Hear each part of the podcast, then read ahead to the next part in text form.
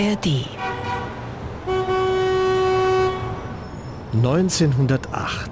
Puh, die Straßen von New York sind voller Lärm, Dreck, Staub, Geschrei, ein einziges Chaos. Das Getöse vom Hochbahnzug mischt sich mit den ersten hupenden Autos und der Straßenbahn, die teilweise noch von Pferden gezogen wird. Überall wird krachend und hämmernd in den Himmel gebaut. Der zehnjährige Jakob Gershowitz ist fasziniert von dieser Symphonie des Chaos. Viel lieber ist er hier draußen in den Straßen als in der Schule, die er aus ganzer Seele verabscheut, wie er sagt. Seine Eltern sind aus Russland eingewandert und nennen ihn jetzt George. George Gershwin. Schick, das gefällt ihm. Der Vater hat ein Instrument, einen Kamm, auf dem er George und seinem Bruder Ira so manchen Song vorbläst. Immer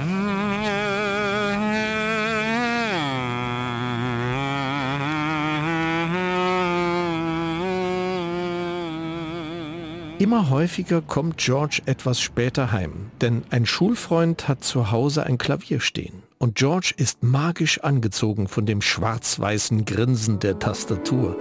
Er probiert und experimentiert mit irgendwelchen Klängen, die ihm gefallen, aber die klingen weder nach Bach noch nach Mozart oder Beethoven, die klingen nach New York.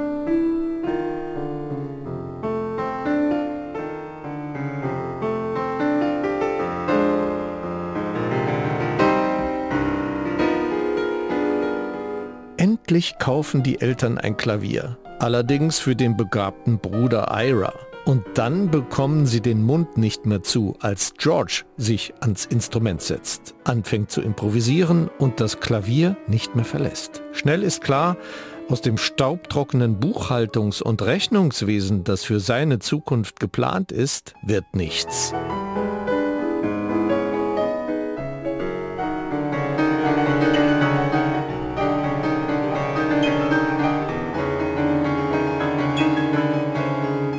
Der Klavierlehrer Charles Hambitzer schreibt in einem Brief an seine Schwester, ich habe einen neuen Schüler. Wenn überhaupt jemand einen Wendepunkt in der Musik bedeuten wird, dann ist er es. Der Junge ist ohne Zweifel ein Genie. Er möchte sich gern mit diesem modernen Zeug befassen, Jazz und was nicht noch alles.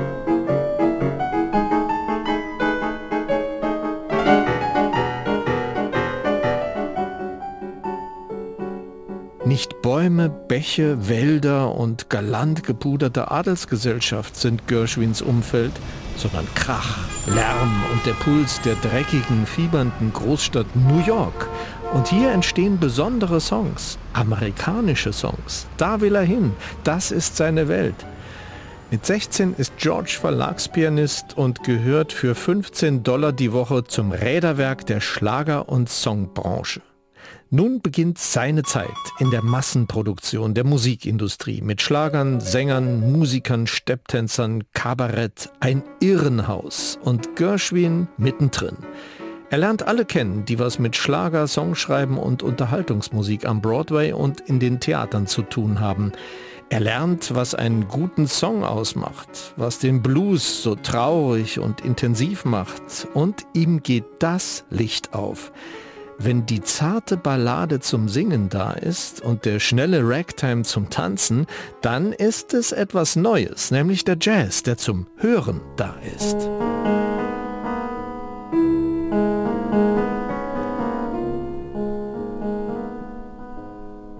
Aber hier ist nicht alles Gold, was glänzt. Ziemlich schnell merkt Gershwin, dass er mehr will als nur ein Verlagspianist sein.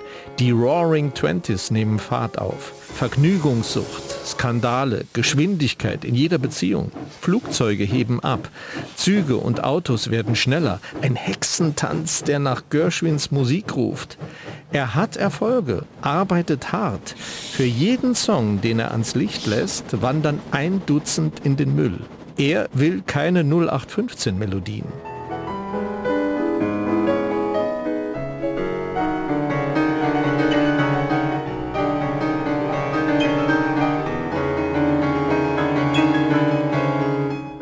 Dann kommt der große Paul Whiteman auf ihn zu, der kurz zuvor von Journalisten zum König des Jazz ernannt worden war. Und dieser Paul nervt mit der ständigen Nachfrage, George, wie wär's? Schreib doch mal ein großes Werk für mein Orchester. Nein, Paul, beharrt Gershwin, ich bleibe lieber bei meinen Songs. Darüber hinaus hat er gerade Aufträge zu nicht weniger als vier Musicals in der Pipeline. Also, da sollte nichts draus werden.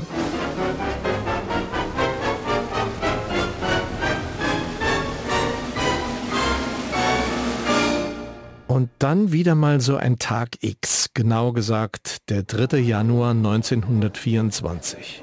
George spielt Billard. Sein Bruder Ira blättert währenddessen im New Yorker Tribune. Plötzlich steht er auf, kommt auf George zu und versenkt die schwarze Billardkugel im Loch.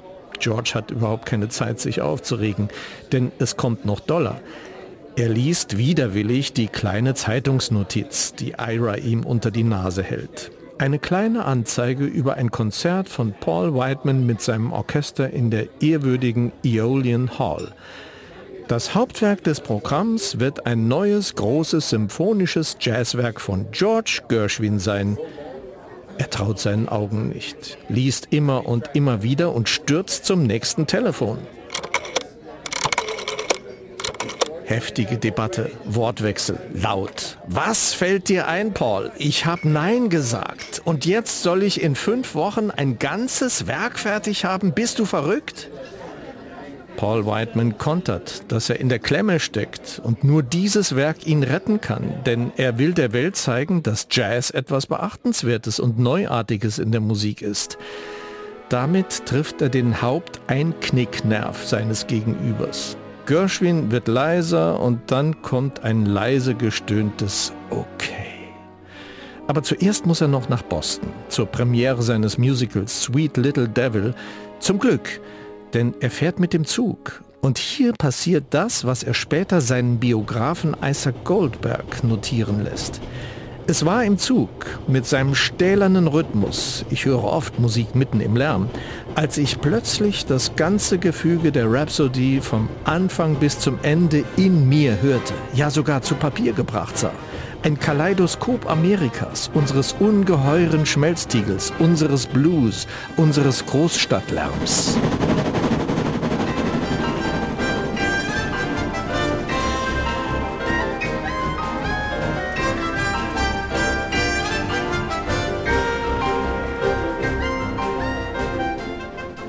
Stählerne Rhythmus eines Zuges und das Lebensgefühl eines 25-Jährigen in New York. Genau.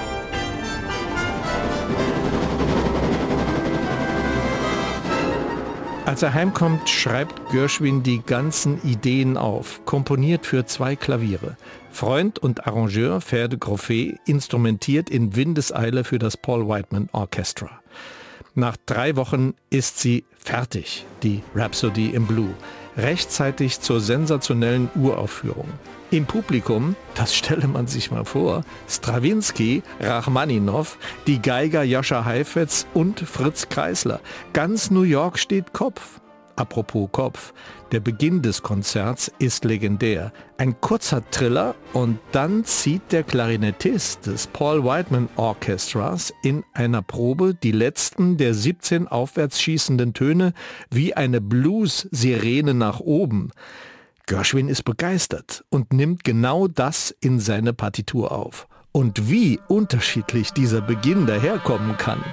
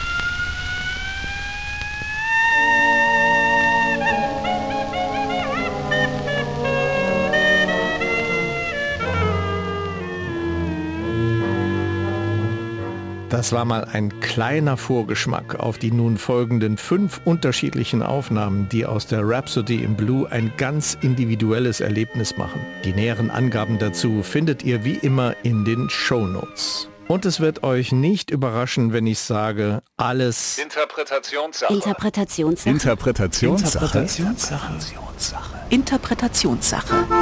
Aufnahmen im Vergleich. Der Musikpodcast mit Roland Kunz. Gershwins Rhapsody in Blue dauert insgesamt zwischen 15 und 18 Minuten. Verwirrend ist, das ist ja ein Stück und es besteht aus unzähligen kurzen Gedanken, ständigen Tempowechseln, Stimmungsbrüchen, Wechseln zwischen Klavier, Solo und Orchester. Alle Aufnahmen sind so facettenreich, dass es kaum möglich ist zu sagen, die oder jene Aufnahme ist so oder so. Daher habe ich mal zwei markante Ausschnitte ausgewählt. Zunächst relativ am Anfang. Die Nummer 1 mit zwei damals jungen, hitzköpfigen Engländern, dem Pianisten Peter Donahue und dem gerade 31-jährigen Dirigenten Simon Rattle, der zu dieser Zeit mit einer Amerikanerin verheiratet ist. Donahue jagt sehr prägnant und akzentuiert über die Tasten. Simon Rattle nimmt mit der London Sinfonietta genau diese Energie ab, lässt das Orchester beim Einsatz aufschreien und hitzig losmarschieren. Dann hebt er die Saxophone heraus und treibt die Musik wie eine Horde junger Wilder vor sich her.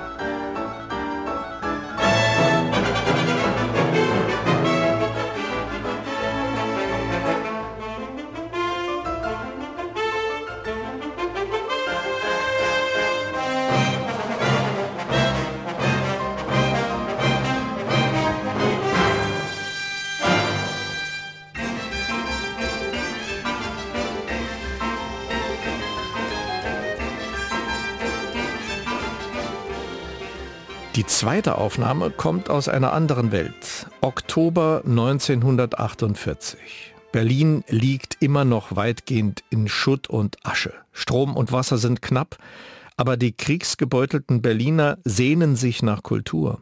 Die Amerikaner unterstützen die Gründung eines Rundfunks im amerikanischen Sektor. Rias Berlin, das neu gegründete Orchester, findet sich so langsam und lädt den 35-jährigen Pianisten Gerhard Puchelt ein, der ein paar Monate später Klavierprofessor wird. Die Amerikaner wünschen sich auch Amerikanisches auf dem Programm. Sergio Celibidache dirigiert im Titania Palast Berlin Rhapsody in Blue und Puchelt, der Romantikspezialist, wagt sich auf das Minenfeld der Blue Notes. Er tastet sich mutig durch die neue Welt. Celibidache gestaltet den darauffolgenden Orchestereinsatz wie einen befreienden Siegesmarsch. Der Jazz hält Einzug im Berlin der Rosinenbomber.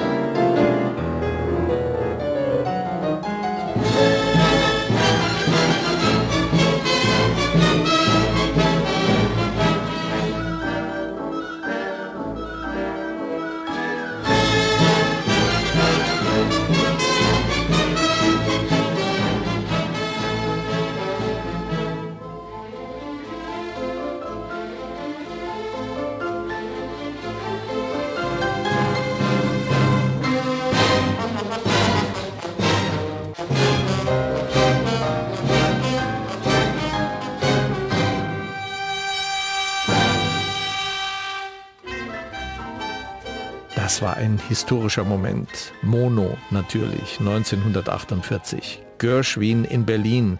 Und nun die dritte Aufnahme genau umgekehrt. Der Deutsche Kurt Masur ist Chefdirigent des New York Philharmonic Orchestra.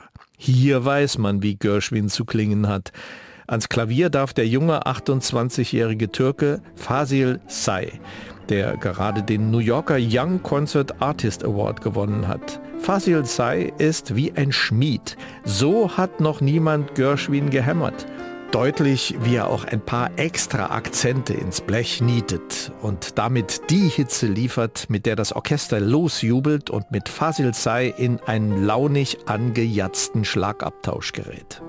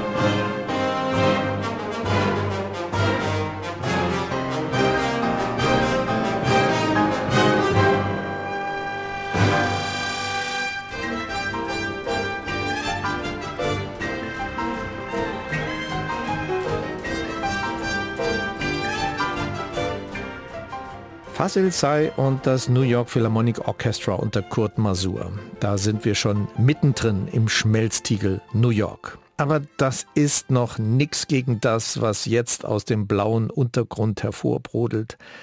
1995. Der junge Jazzpianist Marcus Roberts ist positiv auffällig geworden in der Band von Wynton Marsalis und nun hat man ihm gerade die Leitung des renommierten Lincoln Center Jazz Orchestra angetragen. Yes, he can. Marcus Roberts schreibt sofort Geschichte mit einer Aufnahme, für die er eine Grammy-Nominierung erhält. Gershwins Rhapsody in Blue. Dass das Werk nun anstatt 16 Minuten 28 Minuten lang wird, liegt daran, dass Marcus Roberts das tut, was sich Gershwin damals in der ehrwürdigen Aeolian Hall denn doch nicht so getraut hat. Er improvisiert. Die Band improvisiert. Roberts nimmt das Blue ernst und macht Jazz aus der Rhapsody. Ohne Worte.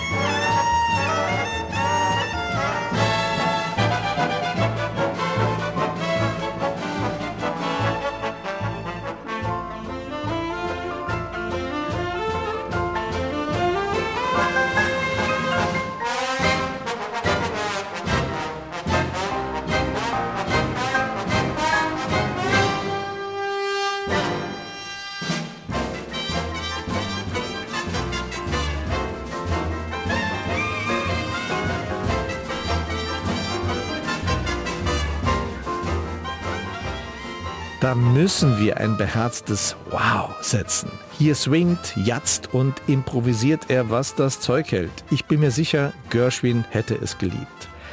Tja, wie hat das wohl damals tatsächlich geklungen? Gershwin und das Paul Whiteman Orchestra. Wäre ja doch schön, wenn es davon eine Aufnahme gäbe. Ha! Surprise! Überraschung! Ich hab da was für euch. 21. April 1927. Gershwin sitzt am Klavier. Im Rücken das Paul Whiteman Orchestra. Natürlich verrauscht und mono, aber was will man mehr? Der Meister persönlich der Wahnsinn, er huscht über die Tastenlandschaft. Sein Tempo atemberaubend, als gäbe es kein Morgen. Das Orchester setzt ebenso unter Dampf ein. Und wir sitzen im Zug zwischen New York und Boston, hören genau das, was Gershwin erzählt hatte über seine Eingebung. Das Rattern des Zugs auf den Gleisen. So nah dran.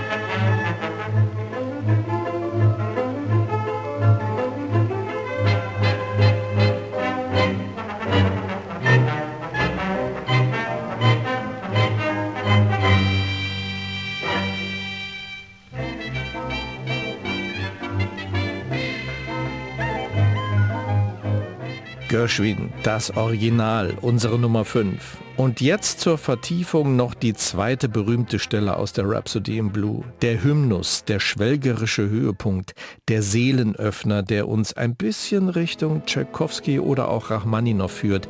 Hier kommt die schöne Instrumentierung von Ferde Groffet voll zum Glühen.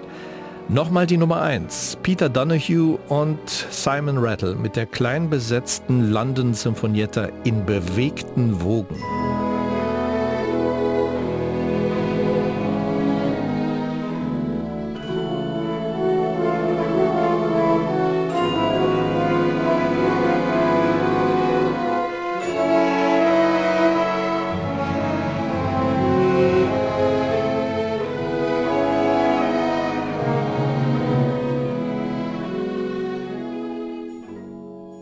Zweite Aufnahme, 1948, was Sergio Celibidache hier mit dem Rias Symphonieorchester und dem Pianisten Gerhard Puchel durch die Reihen des Berliner Publikums strömen lässt, löst sich in Tränen. Hier sitzen Menschen, die Hab und Gut und viele ihrer Liebsten verloren haben im Krieg. Was bleibt, ist die Intensität dieses Augenblicks, das Anschwellen der Seele in Musik.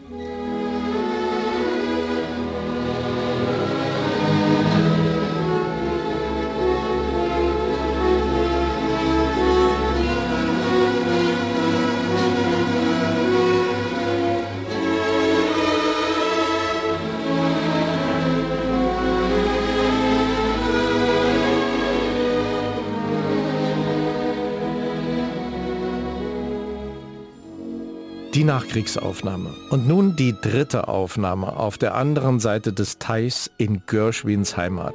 Der Hymnus wird mit dem vollbesetzten New York Philharmonic Orchestra unter Leitung von Kurt Masur zu satter Glorie. Der Pianist Fasil Say lässt sich hier einfach treiben wie ein glückliches Stück Holz auf dem Hudson River.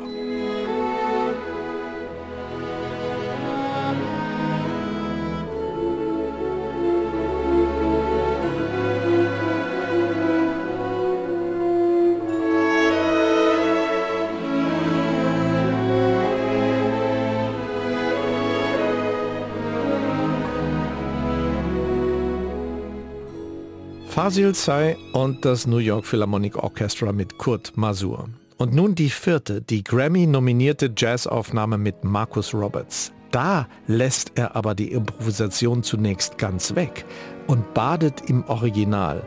Respekt vor der nackten Schönheit dieser Eingebung von George Gershwin.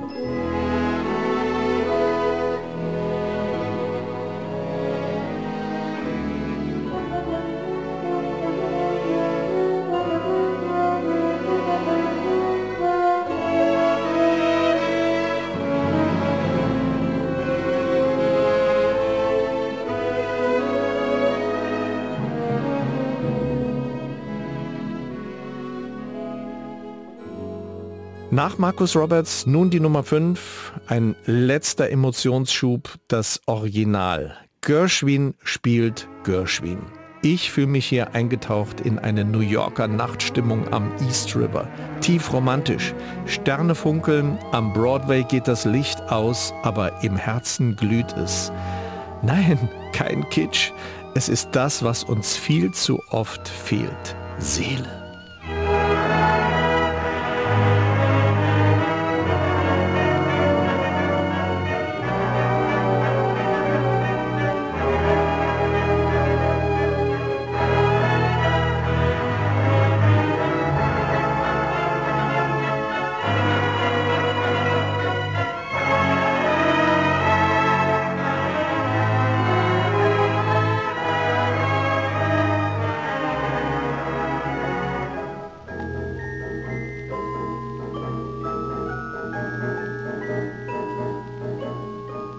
George Gershwin mit dem Paul Whiteman Orchestra 1927. Das war die letzte der fünf ausgewählten Versionen. Wie gesagt, es sind Momentaufnahmen aus dem 15 bis 18-minütigen Werk.